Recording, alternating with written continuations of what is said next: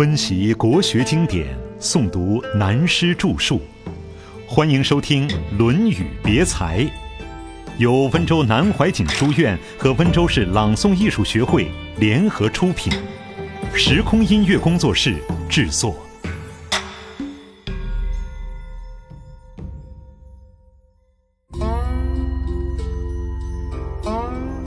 孔孟曾言的通天谱，但是后世各宗族修家谱有四姓是所谓通天谱的，意思是普天之下全世界只有一种家谱的。这四姓就是孔、孟、曾、颜。这四姓的祖先都分别追溯到孔丘、孟轲、曾参、颜回四大圣贤。而这四家的家谱所排的字辈，就是辈分命名所用的字，也完全是一样的。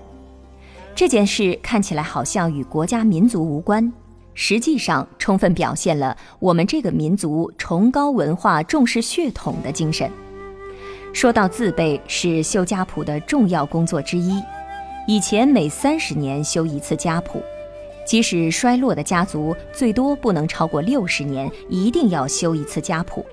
在修谱的时候，就要决定排出新的字辈。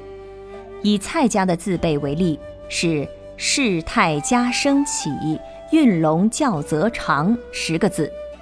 在一九四四年修谱的时候，就另外决定了新的十个字，作为后时代命名用的。假如本人名世信，儿子则名泰来，孙子名家珍，曾孙名生传。玄孙名齐伟，由名字上一看就辈分分明、尊卑有序。在同辈中也有不同字用同一部首的，如启字辈的同胞兄弟姊妹，兄弟名启伟、启世、启优、启霞，姊妹用启农、启仪、启先等等。这种表明血统的方式，后来更扩而充之，作为表明文化系统、社会关系的方式。如过去北平的科班，今日几所戏剧学校的学生所用的艺名，王富荣、李富初，一看便知是复兴剧校富字辈的学生。刘陆和、赵陆锦，不光是陆光的陆字辈学生。又如近代特殊社会的所谓大字辈、通字辈，都是这个精神，其中有很多很多功用。红蓝画线，鬼哭神嚎。在家谱中，如上表可以看到祖宗的来源，像笔干的旁边注了河南两字。又如我是浙江人，我们南姓怎么由河南一带来到浙江的？是南宋的时候南渡到浙江来的。当时随政府到浙江的，然后历代祖先有谁到哪里去了，都有记录。有一次我在某处看到一家叶姓人家修谱，发生的怪事真多，我们小孩子听了都害怕。夜里他们祠堂中会鬼哭神嚎，因为有的人传了几代以后没有孩子了，在家谱上他的那条直线就要断了。照老规矩，出嫁就注世章世礼，看得清清楚楚。这是几千年来宗法社会的成规，所以我深深感觉到，我们宗法社会的组织就有这样严密，对于个人的名字、号、事法、事业、形状，等于一篇小传，在家谱中都记载的清清楚楚。在家谱族系表的线都是红的，如果中间看见一条蓝线，就是很严重的事情了。这其中的道理是说明红线是代表血统，如果是蓝线，就是表示没有生孩子，而是由兄弟的孩子及侄子过继来成宗挑的；如果没有兄弟侄子，由外甥姊妹的孩子过继来沿接相烟的，则加双姓，一般是本姓血统最近的过继，也叫成挑。其中也有一子双挑的，如兄弟两人。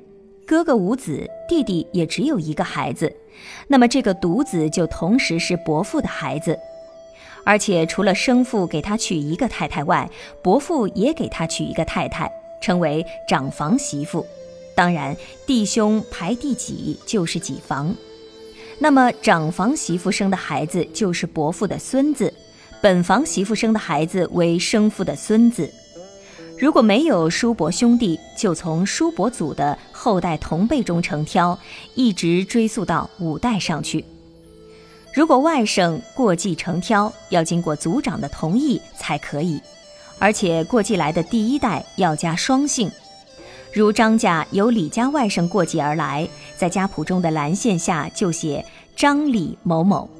所以，有的人没有后代的，就叫这一家修谱时修不下去了，晚上就听到鬼哭。负责修谱的人就要想办法使他的宗挑延续下去。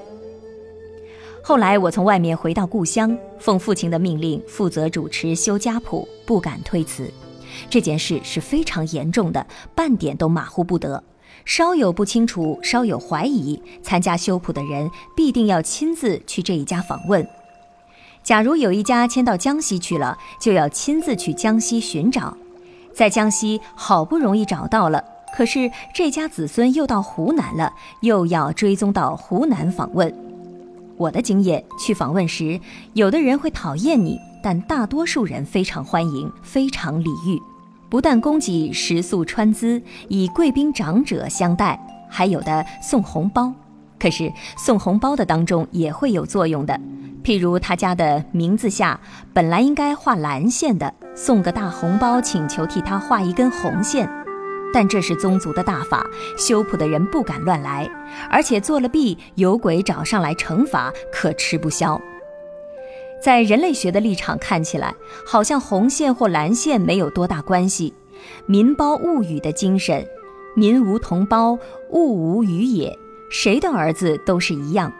可是站在宗族血统的立场，就绝不敢以开放的思想来做。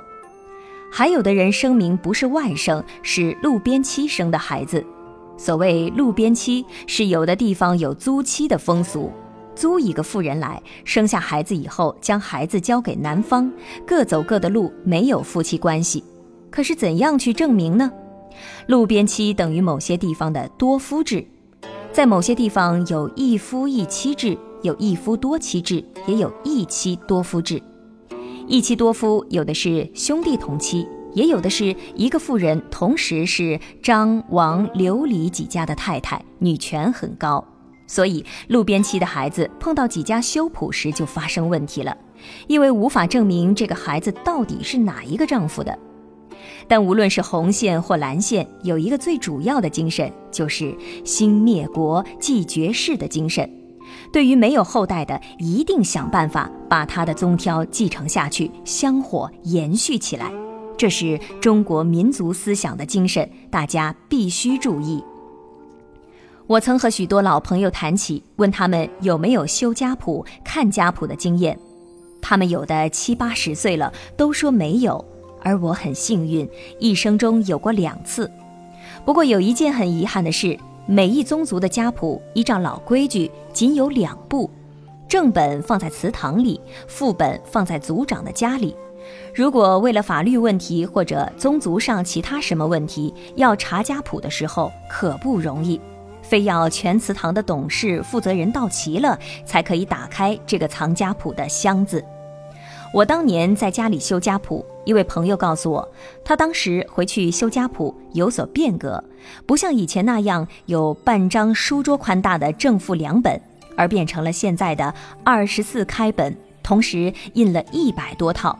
凡是出了钱的，或一家送一套，或三五家送一套，以资流传。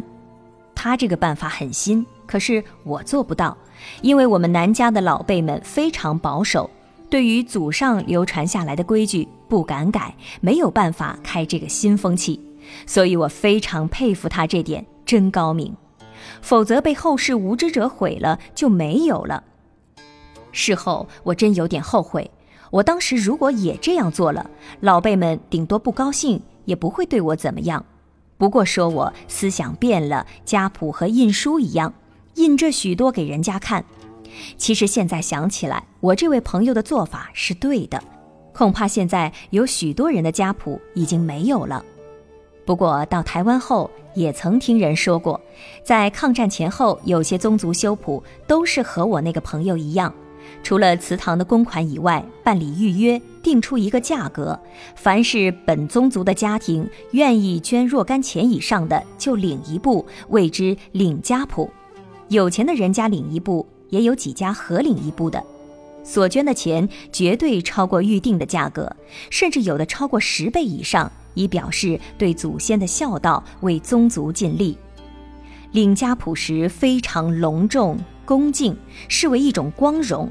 除了用古典古乐到祠堂中恭领，如迎神一样，而且当天还有设宴邀请诸亲友，因为这也是一件喜事，宗族亲戚朋友邻居都会来道贺。领回的家谱放在谱箱里面，供奉在祖先牌位的旁边，是不能轻易打开的。如果是几家合领的家谱，就由合领的几家轮流供奉保管，一家以一年为期。对这件事是非常严肃庄重的。传统历史的资料，家谱不但是为个人，而是为一家一族的宗法社会观念而存在。它更高的价值在于其中有很多宝贵的资料，尤其在历史这方面，巡查个人的史料，像岳飞、文天祥这些人的传记。就是从他家乡中的家谱里找出很多真实的资料与记载，这些资料在历史上很重要。换言之，家谱家盛就是他这个宗法社会的一个小的历史。